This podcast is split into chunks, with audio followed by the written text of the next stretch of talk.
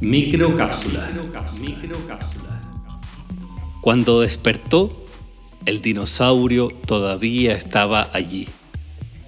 Este es uno de los cuentos más breves que se ha escrito.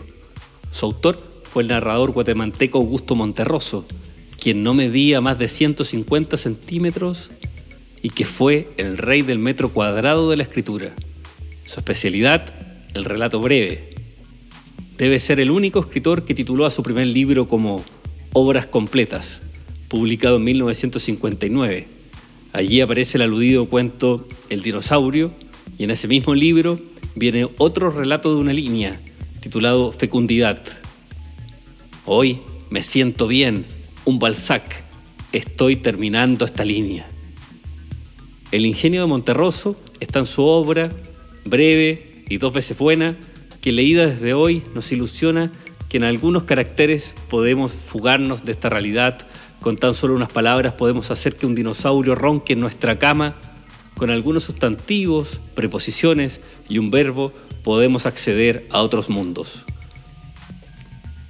Monterroso creó su alter ego, un heterónimo llamado Eduardo Torres, quien fue autor de una serie de aforismos memorables, como el siguiente. Abstinencia. Solo los abstemios piensan que beber es bueno. O este otro que dice, Dios. Si Dios no existiera, habría que inventarlo. Muy bien, ¿y si existiera? Augusto Monterroso estuvo exiliado en Chile. De esa experiencia narró lo siguiente. Llegué exiliado a Santiago procedente de Bolivia en donde había sido durante un tiempo un secretario de la embajada y cónsul de mi país. Al darse cuenta de mi pobreza extrema, cuánta persona encontraba, me invitaba a cenar para hacer ver las posibilidades de desempeñar algún oficio, cualquier oficio.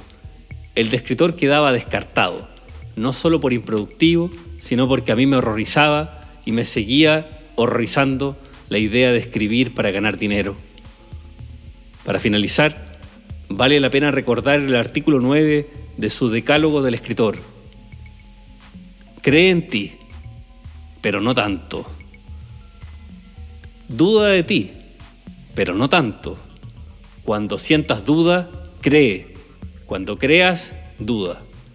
En esto estriba la única verdadera sabiduría que puede acompañar a un escritor.